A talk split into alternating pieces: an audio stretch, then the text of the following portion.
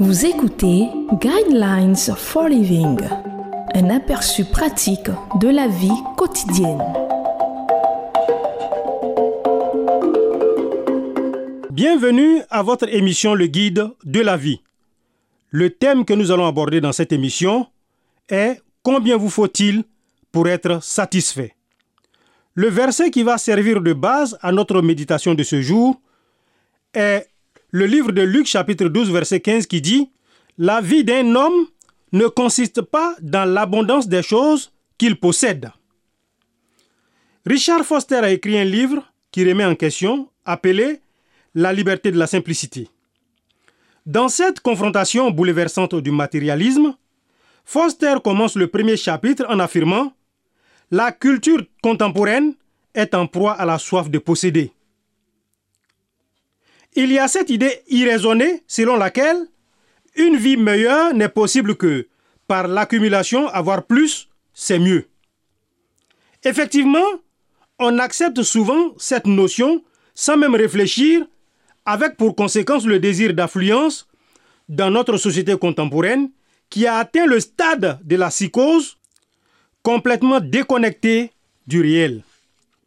Au plus la vie devient complexe, au plus nous sommes convaincus que nous avons vraiment besoin de plus pour être heureux. Et ayant obtenu ce dont nous pensions avoir besoin, nous sommes de nouveau insatisfaits car un nouveau modèle plus performant et avec plus d'options vient de sortir, rendant le modèle que l'on possède obsolète. Nous avons oublié le simple avertissement de Jésus-Christ.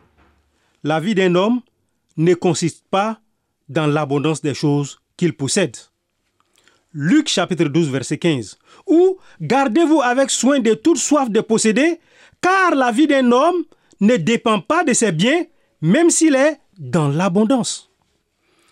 Il n'en faut pas autant qu'on le pense pour découvrir le bonheur lorsque ce bonheur vient à l'intérieur et lorsqu'on se libère de l'emprise que les biens matériels ont sur nous dans cette vie. Les livres bibliques de Marc et Luc contiennent tous les deux le récit d'un jeune homme qui fut un jour confronté à ce problème de combien de plus nous faut-il? Il se présenta devant Jésus et lui demanda, Bon maître, que dois-je faire de bon pour avoir la vie éternelle? Jésus refuta immédiatement la fausse idée selon laquelle la foi pourrait être ajoutée comme la cerise sur le gâteau d'une vie déjà riche et pleine de luxe en lui disant Va vendre ce que tu possèdes, donne-le aux pauvres, puis viens et suis-moi. Il ne s'agit pas d'un conseil facile. Ce n'est pas à cela que le jeune homme s'attendait. Alors, Jésus était-il opposé à l'argent? Bien sûr que non. Il était opposé à tout ce qui devient un faux Dieu dans nos vies, laissant Dieu notre Père de côté. Combien faut-il pour être satisfait? L'auteur G.K.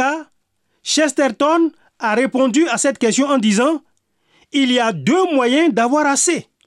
Le premier est de continuer à amasser toujours plus.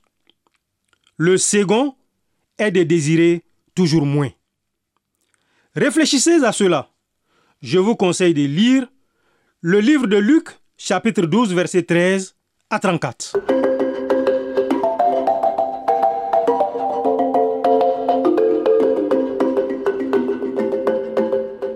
Vous venez de suivre Guidelines for Living.